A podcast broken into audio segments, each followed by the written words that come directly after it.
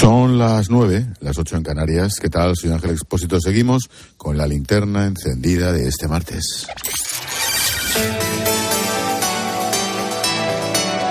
Con Expósito, la última hora en la linterna.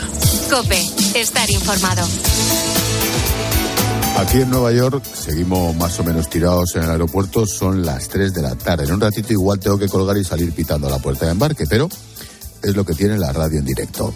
Seguimos contando la actualidad del día que te resumo en varias claves. Primera, sobre la guerra de Ucrania. Hoy los ministros de Exteriores de la OTAN se han comprometido a ayudar en la reparación de las infraestructuras energéticas dañadas por los ataques rusos.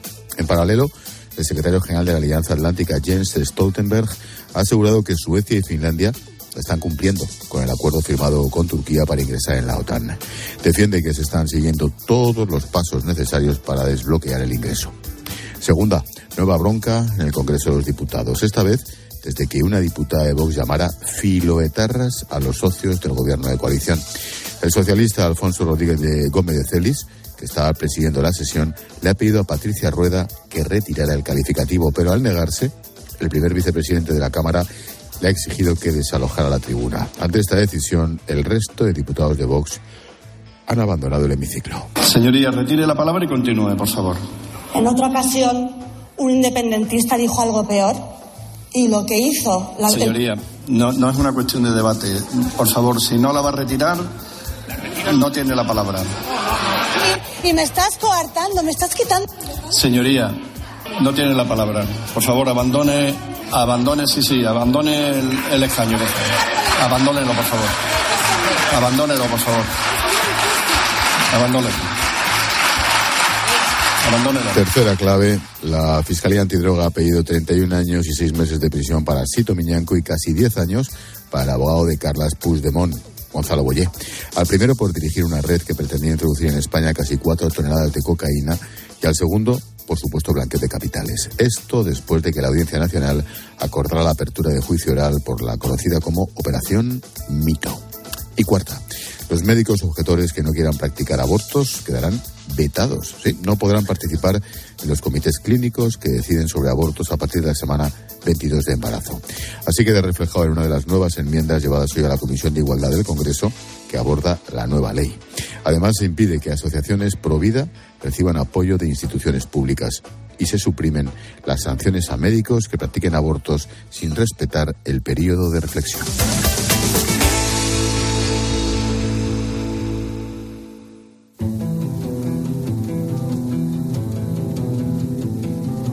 Escuchas la linterna. Con Expósito. Cope, estar informado. Año 1989, miles de estudiantes salen a las calles en China para protestar contra un gobierno corrupto, represivo, exigir una apertura democrática. Desde el gobierno se decide utilizar a los militares para disolver estas protestas, provocando miles de muertos y una imagen inolvidable.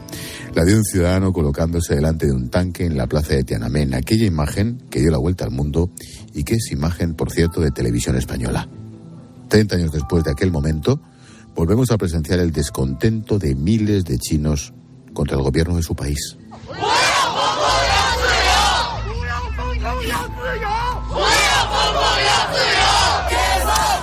Esta vez la gota que ha colmado el vaso ha sido la muerte de 10 vecinos de un edificio residencial que se incendió mientras estaban confinados por un positivo COVID.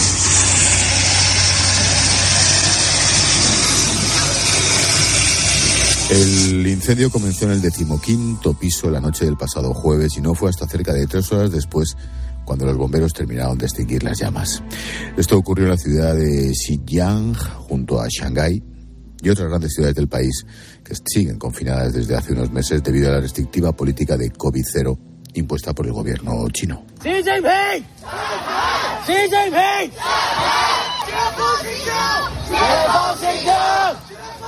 Están gritando Xi Jinping dimisión, algo inaudito, ¿eh? Mira, en la provincia de Xinjiang viven unos 25 millones de personas, más de la mitad que en toda España, pero apenas han tenido 2.500 casos de COVID desde el inicio de la pandemia. La realidad es que la estrategia del confinamiento estricto no funciona, primero porque se están registrando cifras récord de contagios y segundo porque además genera una gran crispación entre sus ciudadanos. Francisco lleva años viviendo allí en China. Eh, realmente ahora ya empieza a estar un poco, digamos que ya tiene dudas de si realmente esto ya tiene tanto sentido como lo podía tener en un primer momento cuando no se conocía tanta la virulencia del virus, como eh, no había las tasas de vacunación que hay ahora y demás. Entonces sí que la gente pues empieza a tener dudas. A estas protestas ciudadanas hay que sumar otros brotes puntuales como los enfrentamientos entre empleados y policías en una fábrica de productos Apple en la provincia de Henan, también confinada por un brote de coronavirus. La situación es muy preocupante y tampoco ayuda la censura del régimen chino en las redes sociales, en los medios. Así lo explica Nacho, que reside en Shanghái desde hace años. En cuanto a las protestas aquí de Shanghái, sí que han visto vídeos. O sea, sí que se han hecho virales, por así decirlo. Yo de otras protestas de otras ciudades, en Guangzhou, eh, la fábrica de, más grande de, de Apple, yo les enseñaba los vídeos a, a, mis compañeros chinos y dice, ¿eso qué es? Se lo tenía que explicar, pero de Shanghái, de la revuelta que ha habido, bueno, revuelta, digamos, de las protestas que ha habido este fin de semana, ahí sí que les, eh, les ha llegado a los chinos, porque muchas veces las censuran en, en WeChat.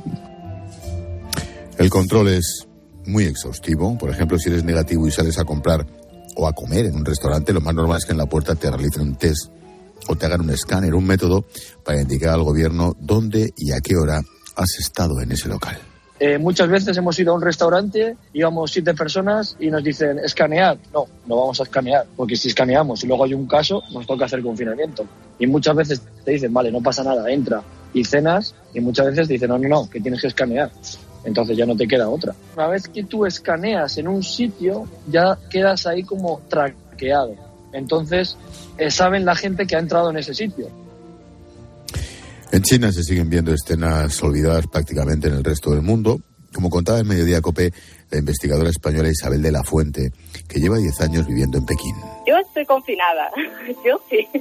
He tenido la, bueno, mala suerte, pero al final siempre, siempre le acaba tocando a alguien. A mí tengo que reconocer que en estos tres años nunca había estado confinada en mi casa y ahora mismo sí me encuentro confinada en mi casa desde, desde el jueves pasado. O sea que, bueno, depende un poco también a veces, no solo de la suerte, pero sí, sí depende un poco de la situación, ¿no?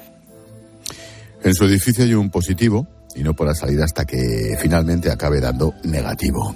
Ahora cada 48 horas todos los vecinos están obligados a salir a la puerta de casa para que un sanitario les haga un PCR. Por ahora reconoce que le interesa salir, no compensa, sobre todo porque la mayoría de negocios de la zona están completamente cerrados. O sea, yo no puedo ir a ningún lado porque estoy cerrada en mi casa, ¿eh? pero mis amigos que pueden salir tampoco hay mucho que hacer porque los restaurantes están cerrados. Solamente aceptan, pues eso, para entrega a recoger o pedidos a domicilio y los centros comerciales también están cerrados, cines, gimnasios, etcétera, todo eso permanece cerrado. Entonces tampoco es que la mascarilla en estos momentos sea como algo tan básico porque la gente lo que sale es a pasear. Cuando estamos a punto de cumplir tres años del brote epidémico de Wuhan, que dio inicio a toda una pandemia global, el gobierno chino continúa con su política inflexible. Por eso, y tras las protestas generadas en muchas de las principales ciudades del país, hoy quiero hablarte de China. ¿Qué está pasando con las mayores protestas en el país desde la masacre de Tiananmen?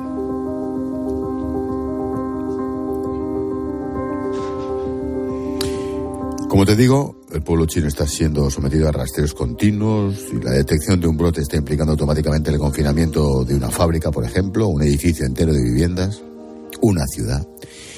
Esta política tan estricta ha conseguido mantener el número de muertos, sí, al menos según las cifras oficiales, por debajo del millón, pero no ha impedido que el país haya alcanzado recientemente cifras récord de contagios.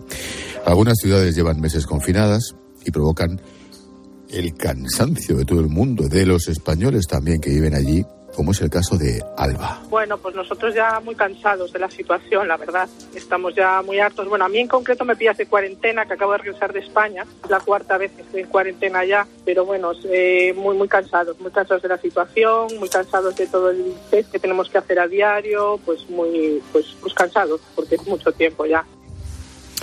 A todos estos días sin salir de casa tienes que sumar que no te puedes enterar de nada por los medios de comunicación chinos y es que para poder descubrir lo que está ocurriendo en tu barrio o en tu ciudad tienes que recurrir a lo que te llegue de la prensa internacional. sí lo he leído en la prensa, en la española, evidentemente, no en la prensa china, pero sí que hay muchísimo hartazgo por todo el mundo, muchísimo hartazgo. Entonces, bueno, pues es que se alarga mucho en el tiempo, sobre todo cuando vienes de Europa y ves que en Europa esto ya es la normalidad, ya se vive con normalidad. Entonces, bueno, la gente lo que está es muy harta de todo. Se han ido muchísimos expatriados de, de China. El otro día nos comentaba alguien de la embajada que en Shanghai se han ido pues un 75% de los expatriados. O sea que, bueno, está siendo muy duro, claro. Ahora quiero presentarte a Álvaro Martínez, tiene 48 años, lleva los últimos cuatro viviendo en China. Ahora está en la localidad de Taiyuan, capital de la provincia de Shanxi. En ese sentido no, no hemos vivido ningún problema y nada. Eh, eh, hay algunos días en los que hemos tenido problemas de, para salir de, la organización en el sentido de que no puede salir y, luego pues no puede salir tampoco de, del distrito porque bueno pues para controlar los, los que no haya movimiento eh, de positivos en, por todo por la ciudad. Entonces pues bueno pues eh, hemos estado así. Ahora por ejemplo estoy en la tercera semana. Álvaro trabaja en un colegio como entrenador de fútbol en un proyecto desarrollado por la Liga. Por las mañanas realiza actividades relacionadas con los valores de este deporte y por las tardes entrena a los chavales. Pero este confinamiento ha frenado todo y cuesta mucho no poder salir de casa. Claro, no, no estás trabajando y al final, pues bueno, eh, aquí en China, pues eh, es verdad que que cuando tienes mucho ocio pues se hace un poquito largo, ¿no? Porque estás solo, no tienes amigos, no tienes familia, entonces pues bueno, pues se hace un poquito pesado. Y bueno, se agradece pues estar trabajando porque estás, eh, estás eh, pues, lo que tienes que hacer y estás entretenido y es eh, bueno, pues a lo que a lo que vienes aquí y es la dinámica que, que debes llevar. Durante estas semanas han pasado por su casa sanitarios para realizarle una PCR diaria. El gobierno tiene todo controlado, incluso el tráfico de los vídeos que se publican sobre las protestas en el país. A pesar de la censura, Álvaro reconoce que esas imágenes finalmente han llegado a muchos ciudadanos chinos. La verdad que me he enterado por, bueno, pues porque vídeos que, que me han mandado desde España algunas, algunas personas y tal, pero aquí la verdad que no, eh, donde estoy yo, por ejemplo, no, no, no, tengo constancia de que haya ningún tipo de, protestas ni nada. Y bueno, esta ciudad generalmente siempre ha estado con muy pocos casos y este es el, creo que es el tercer, ¿no? Tercer o cuarto rebrote. Y esta vez sí que ha sido más, por lo que me han dicho, más, más importante.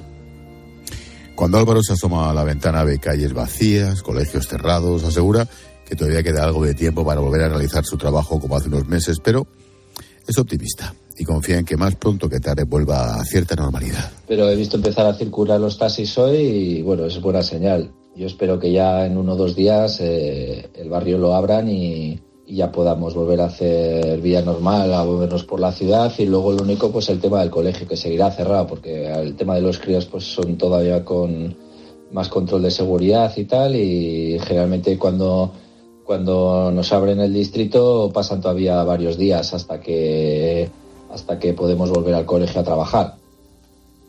Hemos visto cómo viven los españoles que están en primera persona sufriendo lo que está pasando en China, pero ahora Quiero contarte cómo lo están pasando los chinos que residen en España. Se calcula que son unos 200.000. Uno de ellos es el colega, el periodista Da Wei Ding. Da Wei Ding, ¿qué tal? Buenas noches. Hola, Gil, muy buenas, ¿cómo estás? Gracias por atendernos, como siempre. Oye, lo primero de todo, ¿cuál es tu análisis? ¿Qué estás viendo? ¿Cómo interpretas lo que está pasando en China? Bueno, estamos el, el, el pendientes. El, el, el, antes estaba escuchando el reportaje, el, parece que algunos españoles el, que, el, que, el, que viven en China el, ha podido recibir este tipo de noticias a través de sus, el, sus amigos aquí en España, ¿no? Pero nosotros sí que, sí que yo, mi gente, mi alrededor, del que viven, conocidos que viven en China, sí que se ha enterado, se ha enterado por las informaciones que hay en redes sociales y todo, ¿no? El, el, bueno, yo creo que el, el, este tipo de protestas no, no son comunes el, el, en China, el, porque en China es un, una sociedad de pragmatismo. La gente se dedica a sus cosas, sus, a sus estudios, la gente a su trabajo, negocio, lo que sea. Entonces no es común, no es común y yo creo que es un, el, es un fenómeno, hay que prestar atención, el, el, porque obviamente, porque hemos visto a algunos estudiantes ¿no? que, el, que, no están el, contento sobre todo con las medidas del control del COVID. Allí hay muchos puntos de vista de cómo ver el tema, porque sabemos que el, virus es un tema enemigo común ¿no? de, todos. Y, como bien ha, dicho antes, anteriormente, hay estudios que incluso de la Universidad de Harvard que ha señalizado que gracias a las medidas de control del COVID en China se han salvado por lo menos 6 millones de personas. El, es, no es poca gente, que estamos dando de vidas. Entonces, ahora, que el hacer un análisis de esto, yo creo que el, no podemos decir, el, es muy difícil valorarlo. Yo creo que es más importante que ahora todos tenemos ganas de volver a la normalidad. Todos queremos ver las calles, el que vuelva a concurrir los coches, la gente y todo. Entonces, ahora el es el es una es un es un el, el es el es el el gobierno seguramente está analizando la situación y seguramente va a tomar medidas al respecto. pero entiendo que es una cuestión tan compleja el que afecta a tantos y, y, es un es un tema el serio de gobernanza. Entonces esto hay que prestar mucha atención, hay que estar pendiente, nosotros estamos todos pendientes, esperamos que, el, que puedan solucionar esto para que la gente vuelva a la normalidad, porque la gente no quiere más. Todo el mundo lo que queremos es vivir bien, tener salud y, ser feliz. Aparte de las medidas del gobierno, aparte de las protestas, ¿cuál crees que es la evolución de este tipo de cosas? Porque no es normal lo que estamos viendo en China, Dawei. El, ahora mismo China ha entrado en unas aguas profundas del, de su desarrollo. Eso eh, lo dicen los informes del gobierno, lo dicen las declaraciones del presidente, lo dice todo el mundo. Y el, ¿Por qué? Porque desde el 1978 empezaron las reformas de apertura en China, ya pasaron más de, más de 40 años. Y el, el, el, ahora el desarrollo el interno de China el, tiene que enfrentar una serie de profundos desafíos y luego la macroeconomía mundial está, estamos, está mal, está bastante mal en nivel general. Entonces, esto ha creado más conflictos, más dificultad todavía para el desarrollo de China. Y el, y el COVID ha sido una pausa, un, parón muy importante que ha generado más problemas todavía encima de los problemas que, que hay. Eso el, el, es, una, es un desafío muy importante para la gobernanza del partido y para la gobernanza del gobierno el, el, el, el, y el presidente Xi Jinping ha prometido unas reformas, se está ejecutando las reformas, seguramente habrá muchas más reformas todavía, porque eso es intentar volver a sacar el vigor de la economía china, volver a sacar el vigor de la sociedad china, ¿no? Y, nosotros confiamos en, la capacidad del gobierno, y le confiamos en que pueda enfrentar esos desafíos para que vuelvan. ¿Por qué? Porque la economía china significa mucho. Es el 24-25% del PIB mundial y es su contribución para el crecimiento de la economía mundial es mucho más que ese porcentaje, ¿no? Entonces, esto, una China en buenos desarrollos, en buenas sintonías, en una China saludable, es fundamental, es importante, no solamente para los 1.400 millones de personas, para los chinos que viven fuera, sino es importante para el, todo el mundo, para toda la población del mundial. eso, queremos, lo que no queremos conflictos, si que necesitan es un paz. Se necesita es desarrollo, se necesita es armonía. Bueno, a ver si entre todos se puede pues buscar una solución para que no sea una, para una normalidad. Ojalá. Da Ding, colega periodista chino en España. Gracias y suerte. Muchísimas gracias, Ángel. Gracias. Adiós, buenas noches. Hay, hay dos imágenes que han llamado la atención durante estas protestas de China. La primera ha sido la de ver a cientos de personas portando varios folios blancos, unos papeles que pudieron verse ya en las protestas de Hong Kong en 2020 y que están sirviendo para criticar al régimen sin que haya censura. La segunda imagen, la del pasado domingo.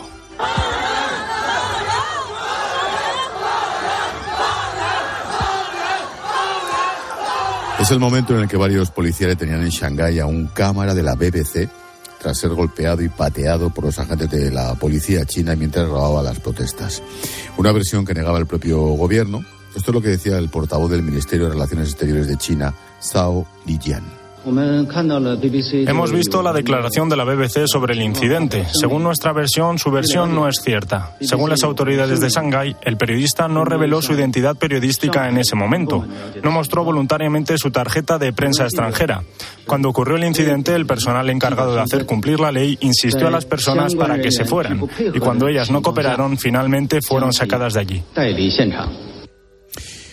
Vamos Vamos a intentar analizar un poco más en profundidad lo que está ocurriendo allí. Para ello hablamos con Águeda Parra, es analista del entorno geopolítico y tecnológico de China, fundadora de China Geotech. Águeda, ¿qué tal? Buenas noches. Hola, muy buenas noches, Ángel. Censura, control de la información, represión, hasta ahí lo lógico. ¿El confinamiento es la gota que ha colmado el vaso? ¿Hay algo mucho más detrás que las propias medidas anti-COVID? Bueno, yo creo que las manifestaciones son el resultado de un efecto fatiga que lleva eh, ya calando ¿no? en, la, en la sociedad china durante mucho tiempo. Yo creo que todos recordamos ¿no? el confinamiento de Shanghái, que es el que más ha sorprendido. ¿no? Estuvieron confinados dos, dos meses y ahora lo que pasa no es que ante los nuevos confinamientos, pues nadie cree ¿no? que puedan durar una o dos semanas, sino que todo el mundo espera ¿no? que vayan a ser pues estos confinamientos que, han sido tan prolongados y han sido tan, tan recurrentes. También lo que pasa es que en el Congreso se dijo que se iban a relajar las medidas y no se han visto relajadas. Entonces, pues bueno, se juntan un poco, ¿no? Cómo han sido prolongados los confinamientos con que no se vea todavía esa relajación. Claro. Los que Vivimos al menos periodísticamente aquello de Tiananmen, hace relativamente poco Hong Kong. Lo que me llama la atención es que lo estamos viendo. Bien es cierto que ahora existen redes sociales, la televisión es mucho más, por así decirlo, ágil que años atrás, pero a ti te sorprende también que lo estemos viendo casi casi en directo. Es muy fuerte, ¿eh? Bueno, yo creo que eh, ya las redes sociales, bueno, las redes sociales allí en China eh, funcionan a la perfección. Otra cosa no es que después eh, los vídeos puedan durar más o menos según el tipo que, sean rodando por las por las redes. Lo que sí que es verdad es que, bueno, las, manifestaciones, aunque no lo parezca, no es que sean frecuentes en China, pero no son raras, ¿no? ¿no? ¿no? son tan comunes como quizás nosotros aquí, pero sí que se han dado eh, en más ocasiones. Y bueno, pues también, ¿no? El caso, ¿no? del sector inmobiliario con Evergrande, ahí también se volvieron otra vez a ver manifestaciones. Lo que pasa que, bueno, pues ahora ellos son una sociedad muy digital y bueno pues lo trasladan a esos medios eso es lo que también está haciendo no es un poco que, también se vaya trasladando no como ahora en el confinamiento no el malestar de, una ciudad a otra ¿no? y esto quizás es, es, lo más sorprendente eso te iba a preguntar qué es lo que más te ha llamado la atención esa esa capilaridad, ese contagio quizás? Pues sí, yo lo llamaría contagio social porque además es, es, muy especial, ¿no? El que el contagio se haya, el contagio social, ¿no? Por, esta fatiga de la pandemia se haya producido eh, generando manifestaciones después, ¿no? Del incidente este que ha pasado con un fatal desenlace, ¿no? En la, en la provincia de Xinjiang, que es eh, la zona más más al oeste de, de China, que es además de etnia uigur y que al final ha terminado generando manifestaciones en, las principales capitales y, ciudades de, la costa que pues que son de, mayoría Han. Entonces esta no esta eh, esta sintonía no de, que todos estamos no bajo la misma fatiga yo creo que es lo más lo más sorprendente. En cuanto a la reacción del gobierno, mm, imagino que va de suyo. La represión, el control informativo. ¿Qué esperas? ¿Esperas que sea todo mano dura o hay una nueva China respecto a la de hace 20 años? Bueno, yo creo que China necesita urgentemente empezar a que le funcionen esta, ¿no? esta lo que han denominado eh, políticas dinámicas de COVID 0 porque la economía empieza a resentirse, ya la economía china tiene mucha inercia pero la energía ya se ha visto ¿no? que ha durado quizás el primer semestre, durante el segundo semestre ha empezado otra vez a decaer, las exportaciones caen.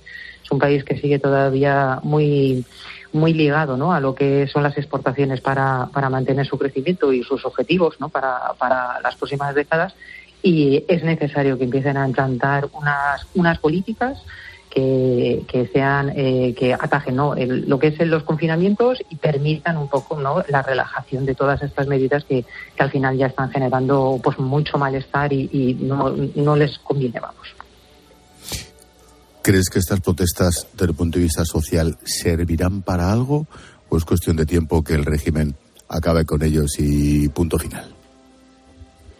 No, yo creo que, que a, China normalmente cuando existen manifestaciones, eh, protestas varias, pues eh, suelen ser específicas sobre un tema concreto, ¿no? Y China suele responder, ¿no? A, esas manifestaciones, a esas protestas, intentando solventar, ¿no? Ese, ese mm, problema específico hasta ahora normalmente siempre han estado relacionadas más con temas pues, económicos. Entonces, pues al final, bueno, pues la capacidad que tiene China para poder organizar su eh, estructura fiscal, pues permite ¿no?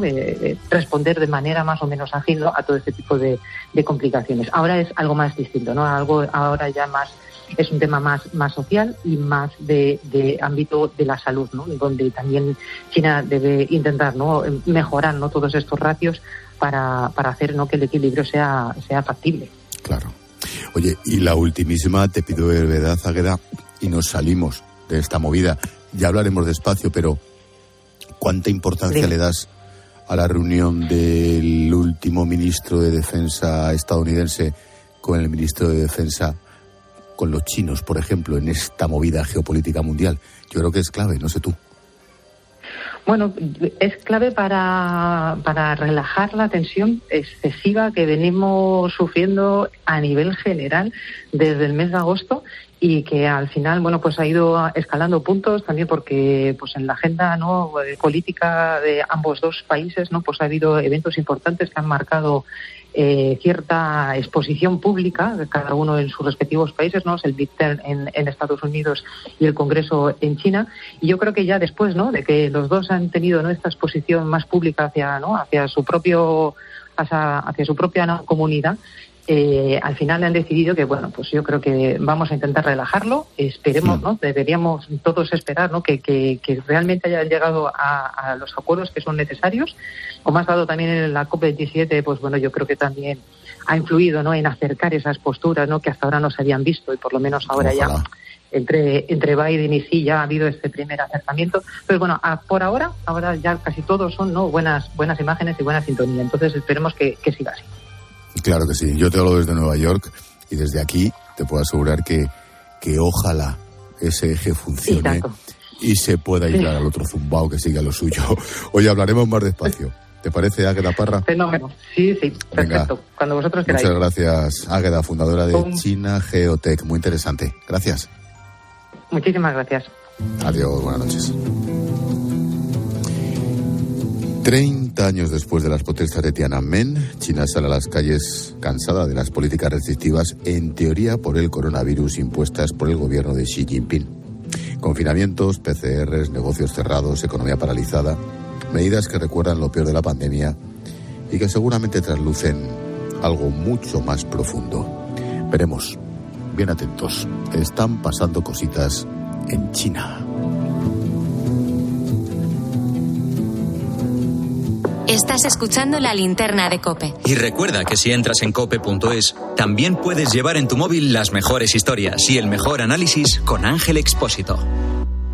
El Mundial de Qatar se juega también en 13. Carlos Ganga y los analistas del partidazo de Cope nos traen cada noche la última hora de la jornada mundialista. El partidazo de Cope, especial Mundial 2022. De lunes a jueves, después del Cascabel, en 13. La vida siempre nos pone a prueba. Por eso en PSN Previsión Sanitaria Nacional hacemos más fáciles los momentos difíciles. Protege tu futuro y a los que más quieres con la mutua en la que confían los profesionales universitarios desde hace más de 90 años. PSN Previsión Sanitaria Nacional. Aseguramos sobre valores.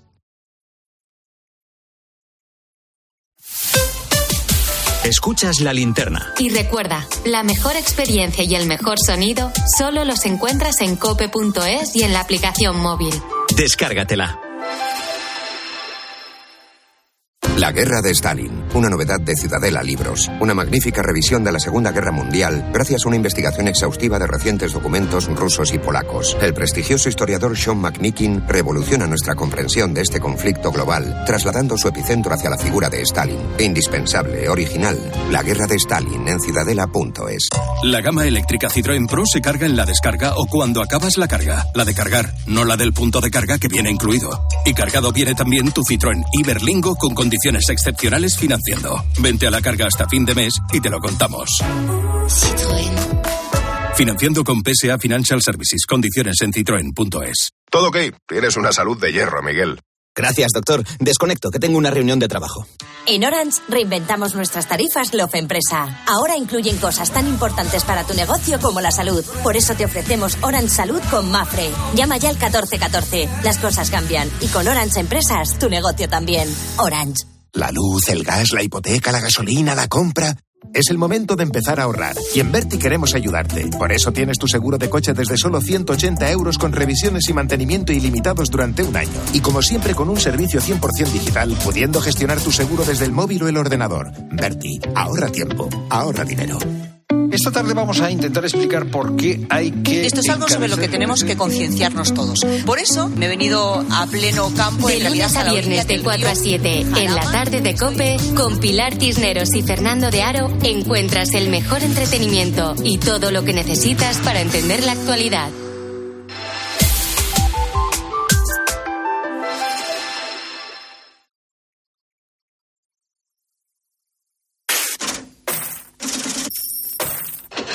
Expósito. La linterna. Cope. Estar informado. 6,8% es el dato adelantado del IPC de noviembre que se modera por cuarto mes consecutivo. Aún así, imagínate. Es el más bajo desde enero. La mala noticia es que la inflación subyacente, la que excluye energía, alimentos, sube una décima hasta el 6,3. Nadia Calviño es vicepresidenta del Gobierno y ministra de Asuntos Económicos. Hoy mismo hemos tenido la buena noticia del dato adelantado de la inflación en noviembre con una reducción de más de un tercio con respecto al pico que tuvimos en julio y poniéndonos de nuevo ya en niveles similares a los que teníamos antes del inicio de la guerra. Esta ralentización del aumento del índice de precios al consumo, la bajada de la inflación general, adelanta también la bajada de la inflación subyacente que esperamos se inicie en 2023. Carmen Brocano, buenas noches. Buenas noches, Ángel. Oye, dato adelantado, pero ¿por qué no baja? ¿Qué dicen los expertos sobre la inflación subyacente? Pues porque es la que incluye a los elementos más estables, es decir, aquellos a los que les cuesta más trabajo cambiar de precio. Por eso este dato es tan importante, porque es el que realmente toma la temperatura de nuestra economía. La bajada de la inflación de noviembre viene precisamente de los elementos más volátiles, sobre todo de la energía y de los carburantes. Tendremos que esperar al dato definitivo dentro de un par de semanas para saber cómo se han comportado los alimentos que de momento están en máximos. Con este dato del 6,8 de inflación ya se puede calcular la media anual que se va a utilizar como referencia para revalorizar las pensiones. Subirá el año que viene un 8,4%. 46%, Carmen. La pensión media va a subir unos 100 euros mensuales, de los 1.257 a los 1.364. El gasto total va a ascender hasta los 15.200 millones de euros que estaban contemplados en los presupuestos generales del Estado. Es casi un 42% del total de las cuentas. Javier Ferri es economista de la Fundación de Estudios de Economía Aplicada. No es en absoluto aconsejable, no máximo cuando pues hay otros agentes sociales que están soportando el coste, el coste de inflación ¿no? Entonces yo creo que este coste de inflación, que básicamente es una inflación importada, pues el coste debería ser distribuido pues entre todos los agentes sociales y aquí incluyo también pues eh, a los eh, empleados públicos y a los pensionistas. El gasto también aumenta porque cada vez hay más pensionistas y porque las cuotas más altas cobran cuantías más altas también porque los sueldos son mejores. Estamos pendientes también de la reforma de las pensiones. Una de las propuestas del ministro Escriba es ampliar a 30 años el periodo de cálculo de la pensión y excluir los dos peores años de cotización. Para la ministra de Trabajo, vicepresidenta Yolanda Díaz, no es suficiente, no está de acuerdo ampliación del cálculo de la base reguladora a 30 años es eh, un endurecimiento eh, en, la, en, el acceso a la jubilación eh, que nosotros no podemos compartir.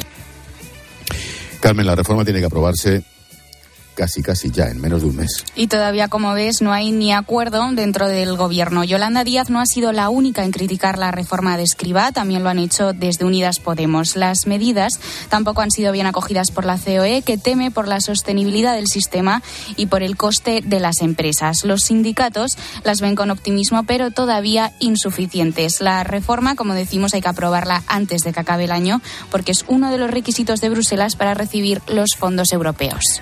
También está sobre la subida del salario mínimo interprofesional. El gobernador del Banco de España, Pablo Hernández de Cos, insiste en que se incluya en el pacto de rentas. Nosotros pensamos que efectivamente el salario mínimo tiene que estar claramente, la decisión de salario mínimo tiene que estar inmensa, enmarcada en el pacto de rentas. Si el pacto de rentas se va a producir eh, una fijación de los salarios, una moderación de los salarios, una moderación de los márgenes empresariales, el salario mínimo pertenece, por supuesto, a esa, debería pertenecer a ese pacto de rentas. Además, Decos ha pedido que la subida se haga con cuidado. El Ministerio de Trabajo prevé reunir a los agentes sociales en diciembre para trasladar su propuesta del salario mínimo interprofesional, que según han avanzado tendrá en cuenta la inflación. El Gobierno se ha comprometido en situarlo en el 60% del salario medio y que llegue a los 1.078 euros brutos mensuales. Actualmente está en 1.000 euros. Además, hoy hemos conocido precisamente que el salario medio ha alcanzado máximos desde 2006 y llega a los 1.757. Sin embargo, el 30% de los trabajadores gana menos de 1.300. Por cierto, Ángel, noticia de esta tarde, estaba pendiente la negociación salarial de los trabajadores del sector bancario y finalmente la Asociación Española de la Banca, la patronal, ha pactado una subida del 4,5% frente al 1,25% del convenio.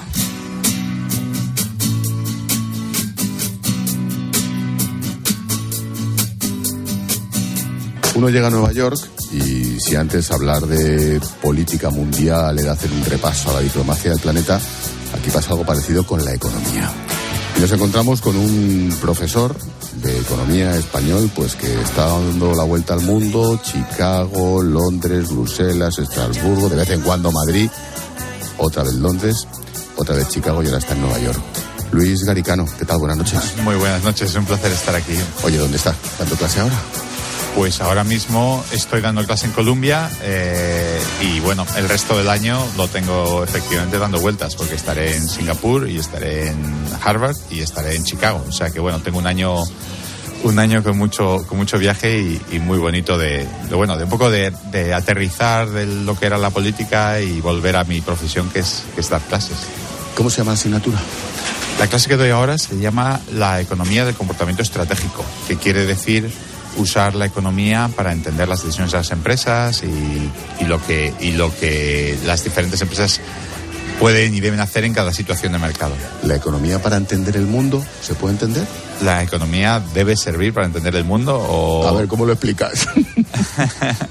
bueno, todas las decisiones que, que, tomamos cuando, cuando estamos decidiendo, pues una empresa decide pues cambiar los precios o entrar en un mercado, salir, dependen de cómo funciona ese mercado. Es un mercado en el que va a haber mucha competencia, es un mercado en el que va a haber poca, cómo se gestionan los diferentes niveles de competencia, queremos entrar, no queremos entrar, con qué producto. Todo eso tiene todo base económica, bueno, pues es la oferta y la demanda. La inflación en Estados Unidos, ¿cómo lo estáis viviendo? Bueno, eh, la verdad es que está siendo muy, muy, muy duro para, para la gente porque realmente eh, ha, ha, habido una, una inflación muy alta y muy sostenida que tiene mucho que ver con el exceso de las políticas fiscales, que bueno, que hubo demasiado estímulo fiscal. En un momento que la economía está sobrecalentada, pues hacer estímulos fiscales es apagar el fuego con, con gasolina, ¿no? Que no suele funcionar y realmente está siendo muy complicado conseguir que, que descienda, ¿no? Es un, es un momento en Estados Unidos en el que la gente está perdiendo poder adquisitivo. Por otro lado, la realidad es que no hay nada de paro y prácticamente no se encuentran trabajadores en, un gran número de sectores. ¿Cómo, pues ¿cómo, se explica eso? ¿No es contradictorio? No, es una economía muy sobrecalentada en la que se ha gastado mucho dinero el gobierno, digamos, en, estímulo fiscal con, para salir del COVID y en el que, por tanto, mm, está, la economía es como una máquina que está recalentada, ¿no? Todo el mundo trabaja y cuando, todo, cuando hay nada, nada de paro, pues los salarios están, están subiendo mucho y están subiendo mucho también los precios. Desde esta gran manzana, Nueva York o Chicago, me da igual. ¿Cómo se ve España? Métete en política hasta donde quieras. ¿Cómo se ve España? Sí, no me voy a meter porque estoy intentando evitarlo, pero efectivamente se ve España, una España un poco, yo la veo anquilosada, estancada. Yo creo que el, número que los españoles tenemos que recordar es que todavía no hemos recuperado eh, la renta per cápita, no ya de la pandemia, sino de 2007. Desde antes, España no ha crecido desde la crisis económica global y luego la crisis del euro. Eh, entonces es un país que hemos incrementado el bienestar, hemos incrementado el gasto público, hemos incrementado muchas cosas sin generar más riqueza. ¿Cómo lo hemos podido hacer? A base de endeudarnos. Mm. España es el país que más ha aumentado el endeudamiento durante la década, la década pasada, entonces, de la zona euro. Entonces, ¿qué pasa? Que es un país en el que estamos todos empeñados en estos problemas, problemillas que, que, bueno, que, que, pueden ser importantes, pero que al final no añaden a la riqueza de nadie y nadie realmente está pensando en cómo creamos riqueza, porque al final, a base de endeudarse más y más y más, por mucho que nos ayude el Banco Central Europeo, que es lo que nos está salvando en este momento, que el Banco Central Europeo compra toda esa deuda, es el Banco Central Europeo el que nos lo presta, digamos, por ponerlo de la manera más sencilla para nuestros oyentes. Eh, eso no puede durar para siempre. El Banco Central Europeo no va a seguir dándonos crédito para siempre. Entonces tenemos que volver a pensar en reformas y en crecimiento. La política económica española de estos últimos años, y parece que la de estos presupuestos del Estado, ¿se puede titular algo así como el que venga detrás que arree? Es exactamente el titular. Ese es exactamente el titular. Es meter eh, bombas en los cajones en forma de facturas a cobrar y a pagar, cosas que no se sabe eh, cómo se van a poder pagar, pero se van haciendo, se van haciendo y el que venga detrás pues se va a encontrar con un verdadero problemón. la diferencia con el momento en el que esto pasó en la crisis del euro es que en aquel momento el Banco Central Europeo mm, tenía una política de apoyo a los estados muy débil, no estaba comprando deuda.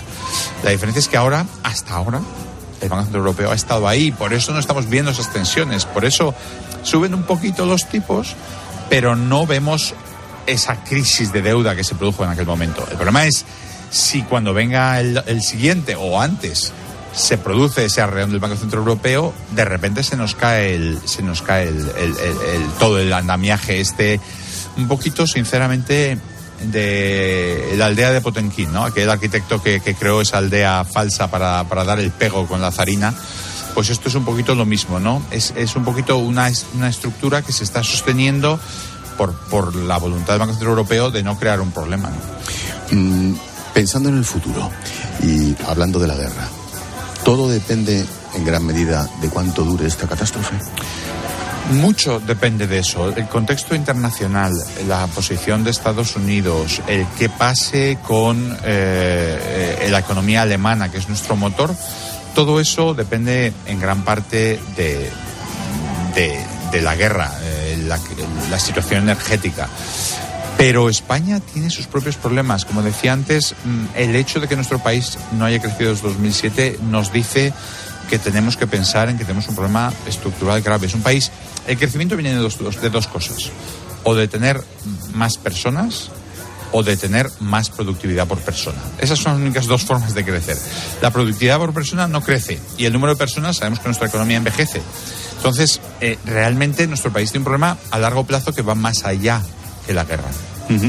Mm, pensando también en las consecuencias de la guerra, y a ver cómo lo digo, que Dios me perdone, por buscar un vector positivo, ¿hemos espabilado en materia energética en Europa? Sí, yo creo que mm, todo, lo, todo lo que es una guerra es, es, terrible, pero es verdad que eh, Putin, digamos, ha sido la gota que nos faltaba para tener conciencia de que no podemos seguir por el camino energético por el que estamos. Es imposible que eh, nuestro eh, sistema de vida apoyado en el petróleo continúe. Y ha sido él que nos ha demostrado que no podemos seguir dependiendo de dictadores y dictadorzuelos. Y en ese sentido, esa guerra puede tener esa, esa pequeña o gran consecuencia positiva eh, dentro de todo lo trágico que es y lo horrible que es, que es que por fin nos vamos a poner, se ha puesto el mundo muy serio con las renovables, con el almacenamiento de energía, con el nitrógeno. Y yo les daría a los oyentes un titular en el sentido positivo para el futuro de España. España puede ser, puede ser la Arabia Saudí de Europa, en el sentido que Europa, España tiene una riqueza enorme y potencial en, el, eh, la energía solar y energía eólica, que cuando hagamos esa transición nos va, nos va a ayudar. Ojalá sepamos aprovecharlo. ¿Qué lectura haces de las manifestaciones en China? A mí me parece un temazo.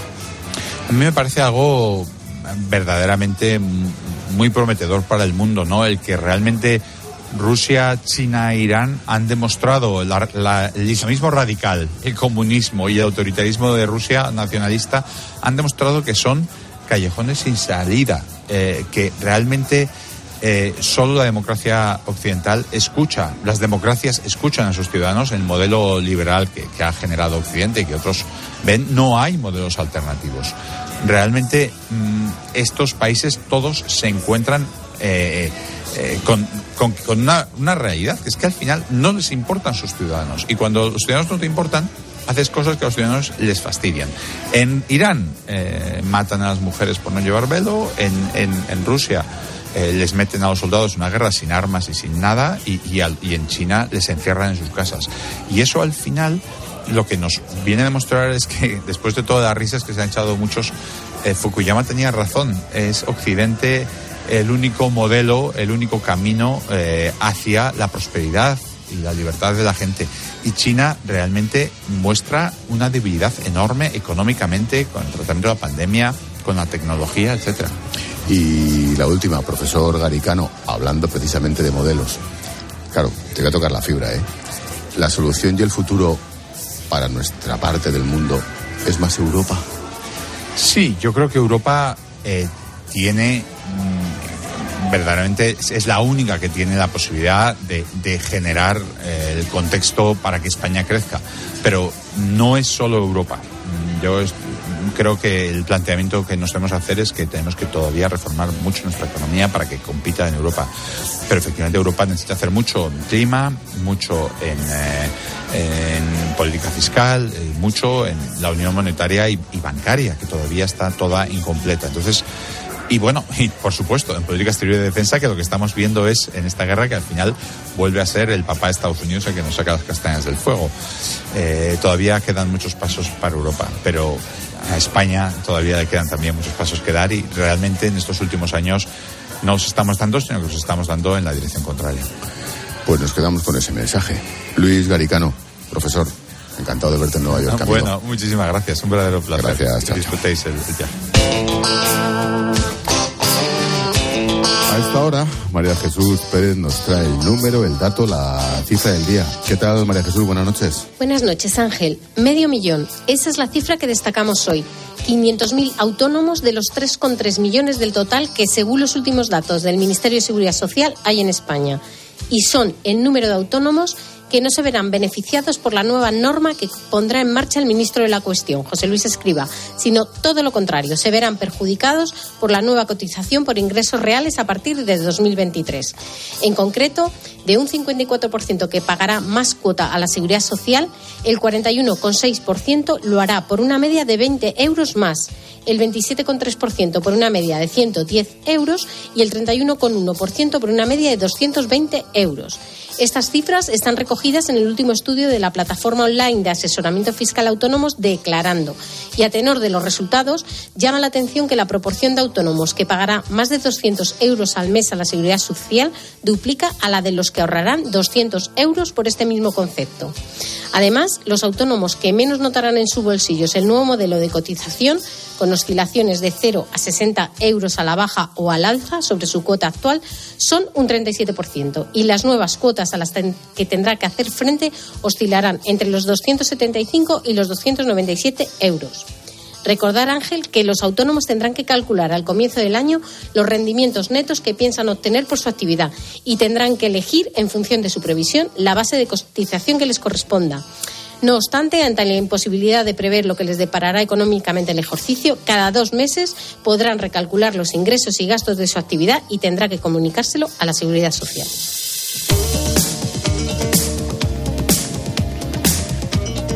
Hace unas semanas se producieron una serie de cortes en los cables submarinos de fibra óptica cerca de Marsella que dan suministro de Internet a Europa y a otros países de Asia y de Oriente Medio. Estos cortes dejaron sin conexión a más de 25.000 británicos y con problemas de acceso a Internet a millones de europeos. ¿Estamos ante otra acción de sabotaje tipo Nord Stream? ¿Qué papel juegan los cables submarinos en el desarrollo de Internet? ¿Estamos ante una posible división de Internet a nivel mundial? Todos los martes, a de tecnología en la linterna, lo hacemos con nuestro consultor de cabecera, Mario Yáñez. ¿Qué tal, Mario? Buenas noches. ¿Qué hay, Ángel? Buenas noches. Oye, mm, vamos primero con los incidentes. ¿Qué es lo que pasó el 20 de octubre? Bueno, lo que pasó el mes pasado es que las autoridades eh, informaron de que al menos tres cables de fibra se cortaron, provocando esos problemas de conexión que comentabas. ¿no? En concreto, se localizaron tres cables rotos cerca eh, de uno de los nodos más importantes de comunicaciones que está situado en Marsella. El cable de Marsella-Lyon, el Marsella-Milán y el Marsella-Barcelona. ¿Qué tal, Mario? Buenas noches. ¿Qué hay, Carmen? Buenas noches. Pero también se produjeron esos cortes en Reino Unido, ¿no? Pues efectivamente, al mismo tiempo, al mismo tiempo, y lo recalco, en esos mismos días se produjeron otros dos cortes en el Reino Unido que afectaron a las Islas Shetland, al norte de Escocia, y que dejaron a esos 25.000 señores sin teléfono ni internet, y también afectaron incluso a las Islas Feroe, que están todavía más arriba. En el primer corte de las Shetland se cree que la causa pudo ser un pesquero de arrastre, que, de bandera británica además, que se llevó el cable por delante, pero la causa de los otros cuatro cortes siguen siendo aún desconocidas. Mm, te iba a preguntar, Mario, eh, ¿es normal que se produzcan tantos incidentes en tan poco espacio de tiempo? Bueno, la verdad es que Ángel, la media anual para que para tener un dato de incidentes que se causan en todos los cables del mundo es de unos 100 incidentes al año. ¿eh? Entonces, y la mayoría son por negligencias como hablamos de operaciones pesqueras cerca de los cables. Ahora, que se produzcan cinco incidentes en un intervalo de 48 horas en la misma región, pues hombre, por lo menos parece poco probable, ¿no? Eh, no hay evidencias de que de que estos de estos cortes vengan por un sabotaje, no lo hay, eh, pero claro, también coinciden con lo como comentabas con los sabotajes de los gasoductos del Nord Stream, ¿no? Y eso ha disparado un poco las alarmas de, de, la seguridad de estas infraestructuras y de que la posibilidad de que estos sean estos cables sean objetivos de Rusia por la guerra que hay en Ucrania ahora. ¿Y se han reparado ya esas averías? Sí, hay una empresa que se dedica a seguridad que se llama Zscaler que ya informó que prácticamente, eh, bueno, en las primeras 24 horas se habían subsanado casi todos, ¿no? Durante este tiempo es verdad que quedaron algunos desconectados y luego Internet fue muy lento, pero bueno, eh, la verdad es que también se retrasó a esas 24 horas porque eh, los equipos de mantenimiento no pudieron entrar hasta que la policía no terminó de, tomar datos e investigar en la zona, ¿no? De, de la zona de donde estaba la rotura del cable.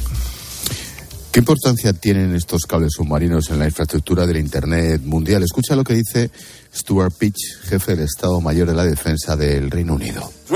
Rusia, además de nuevos barcos y submarinos, sigue perfeccionando las capacidades extraordinarias y la red de información.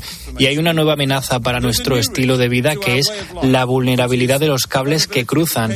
Puedes imaginarte un escenario en el que estos cables son cortados o interrumpidos, lo que haría inmediatamente y de forma inevitable afectaría a nuestra economía y a otros estilos de vida. Mario. Es que, verás, eh, yo creo que los cables submarinos, por daros algunos datos de la, relevancia que tienen, transportan el 98%, el 98% del tráfico de datos global de todo el mundo. Hay unos 450 cables en, en el mundo, de los cuales 250 pasan por Europa, o sea, más de la mitad. Y en total suman más de 1.300.000 kilómetros, que se dice rápido, de fibra óptica desplegada por el fondo del mar, en algunos casos a miles de metros de profundidad. Claro, todos estos cables se concentran en nodos, en puntos en los que convergen. Y fijaros, os pongo un ejemplo. Todos los que salen de Europa hacia Asia, eh, pues salen de Marsella a través del canal de Suez, que está controlado por China, y llegan a tres puntos fundamentalmente, a Hong Kong, a Macao y a Taiwán. Y por el otro lado, los que salen de Europa hacia Estados Unidos y Latinoamérica, salen desde España, Francia y Reino Unido, y casi todos llegan, Ángel, donde estás, muy cerquita donde estás tú ahora, en Long Island, allí en Nueva York. ¿Es posible, Mario, sabotear esta infraestructura? Pues mira, desgraciadamente, Carmen, los cables submarinos no cuentan con una protección exhaustiva ni exclusiva. Eh, desgraciadamente, eh, cada estado se encarga de protegerlos dentro de sus aguas territoriales, pero cuando entramos en aguas internacionales, pues no hay ninguna autoridad específica ni ninguna regulación que lo, que lo cuide. De hecho, la invasión de Ucrania, pues eh, por parte de Rusia, pues ni siquiera tenía muy en cuenta el hecho de que alguien pudiera atacarlos voluntariamente. Es que no estaba contemplado ese, ese ejemplo. Oye, desde Europa, el Parlamento Europeo, por ejemplo, ¿qué dice? Pues dice que, efectivamente hay un informe de hace muy poquito, de hace unos meses, con la guerra, que reconoce que la seguridad de estas infraestructuras son un elemento muy poco estudiado y muy poco, muy poco cuidado y que advertía que es, absolutamente necesario, que es una eh, infraestructura esencial eh, y que tiene que tener una política internacional común para poder poner más medios para protegerlos y mantenerlos. Y bueno, lo que necesitan es más, más medios, en definitiva, más medio y más dinero. Y hasta ahora la verdad es que dinero cero y actuación es cero. ¿Y todos los países son igual de vulnerables? Hombre, claramente no. Fijaros, yo creo que además el mapa de los cables da una, si ves un mapa mundi con todos los cables, da una situación, muy, una foto muy curiosa de la geoestrategia actual. Fijaros, de los países que tienen costa, o sea, los que les pueden llegar un cable, solo hay un país que no tiene ningún cable, Corea del Norte. Curioso. Hay un país que tiene un solo cable, Cuba y hay otros con mínimas conexiones. Rusia, que solo tiene un cable que va por el mar de Siberia, pero que es un cable de uso interno que va desde Finlandia hasta Vladivostok. Bueno, eso ya dice algo, ¿no?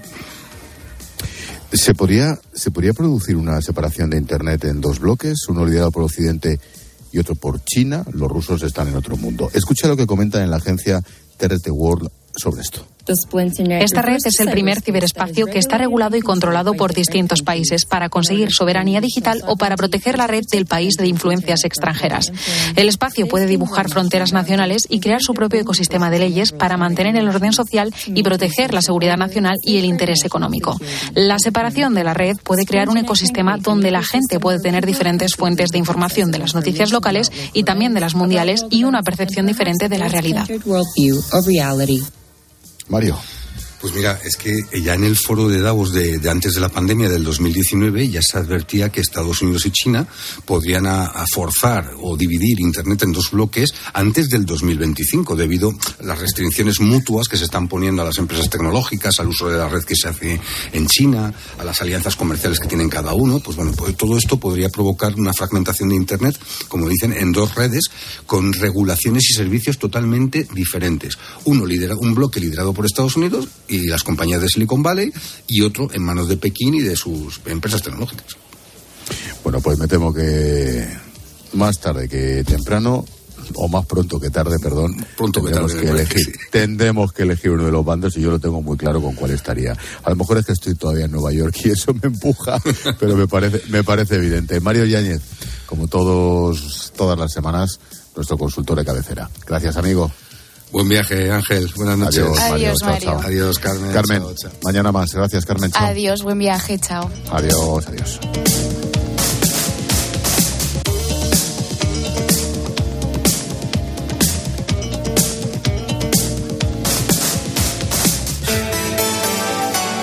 Expósito. La linterna. Cope. Estar informado. Es una ley sólida para que se acabe con la impunidad. ¿Cuál ha sido la reacción de Sánchez y de todo el gobierno ante los estragos de la ley del solo sí es sí? Lo normal habría sido rectificar rápidamente y al comprobar que decenas de delincuentes se han beneficiado. En COPE, Carlos Herrera es la voz que mejor analiza lo que te rodea. La ley nos obliga a los jueces a intentar revisar esas sentencias. Pues no, no, no, no han rectificado nada. Las audiencias provinciales han dicho que no pueden evitar las rebajas de condenas con el nuevo Código Penal. Y te cuenta todo lo que necesitas saber de lunes a viernes de 6 a 1 del mediodía en Herrera en Cope. ¿No comerte ni un atasco? Es fácil. ¿Pagar menos por el seguro de tu moto? Es muy fácil. Vente a la mutua con tu seguro de moto y te bajamos su precio, sea cual sea. Llama al 91 555 5555. 91 555 5555. Mutueros, bienvenidos. Esto es muy fácil. Esto es la mutua. Condiciones en mutua.es. Un millón de likes. Reseñas del negocio con cinco estrellas. En Orange reinventamos nuestras tarifas Love Empresa. Ahora incluyen cosas tan importantes para tu negocio como el crecimiento. Por eso te ayudamos a aumentar la visibilidad de tu empresa en Internet. Llama ya al 1414. Las cosas cambian. Y con Orange Empresas, tu negocio también. Orange. Es mi cuarto. Es mi colega. Es mi dinero. Es mi móvil. Es mi play. Es mi amiga. Es mi elección. Es mi historia. Es mi movida. Es mi mundo. Es mi futuro. Es mi vida. La adolescencia de tus hijos te pondrá a prueba. Descubre cómo disfrutarla. Entra en fat.es. Escuchas la linterna. Y recuerda, la mejor experiencia y el mejor sonido solo los encuentras en cope.es y en la aplicación móvil. Descárgatela. Ah, la Universidad de Salamanca, fuente del saber, conocimiento. ¿Qué? Hablando de conocimiento, ¿conoces nuestros vinos? Porque aquí los tenemos todos. Blanco, pues blanco. Tinto, una de tinto, señores. A mí un rosado fresquito. Y en pleno viñedo, en tu hotelito. Ay, si no hay wifi. Uy, qué pena. Pues eso, que si quieres conocimiento, que vengas, que nosotros también queremos conocerte. Castilla y León, parece que la conoces, pero no. Esta tarde vamos a intentar explicar por qué hay que. Esto es algo sobre lo que tenemos que concienciarnos todos. Por eso me he venido a pleno campo de lunes a viernes de 4 a 7 en la tarde de Cope con Pilar Tisneros y Fernando de Aro encuentras el mejor entretenimiento y todo lo que necesitas para entender la actualidad.